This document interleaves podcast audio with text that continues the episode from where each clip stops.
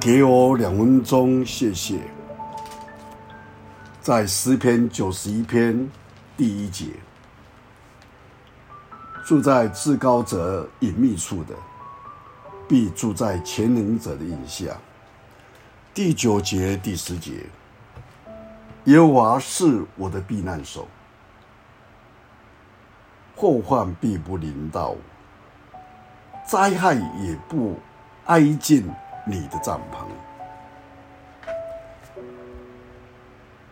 在六十年代初期，甘乃迪总统在国情咨文当中指出，每过一天，人类就更接近最危险的时刻。几十年后的今天，人类面临有史以来最严重的核武装备与飞弹数量的威胁。早在一九八零年底，美国的科学家杂志就把整个历史比喻为末日的丧钟。人类历史若划分为二十四个小时，目前只剩下最后十分钟。核武器竞赛还可以。把这四分钟给予缩短，也就是说，未来战争一旦爆发，双方同归于尽的命运是无可避免的。在随时都有可能发生危险之际，我们想一想，我们要到到哪里去寻找安全的居所呢？有一位博士布拉蒂。在他的著作《无常诺之处》一书强调，由于人类感染到百万分之一的克，即可丧命。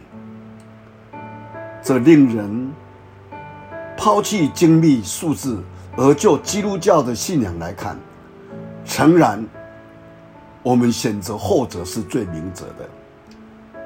由于上帝不变的爱，我们基督徒是永远是安全的。正如刚才的诗篇所说：“神乃是我们隐秘处，是我们的避难所，是我们的山寨，人所依靠的、拯救的。我们在他里面总是安全的。无论危险来自战争的威胁。”来自疾病，或家庭危机，或撒旦的攻击，上帝是我们的堡垒。即使在这个核死的时代，我们仍有藏身的地方。我们一起来祷告，天父上帝，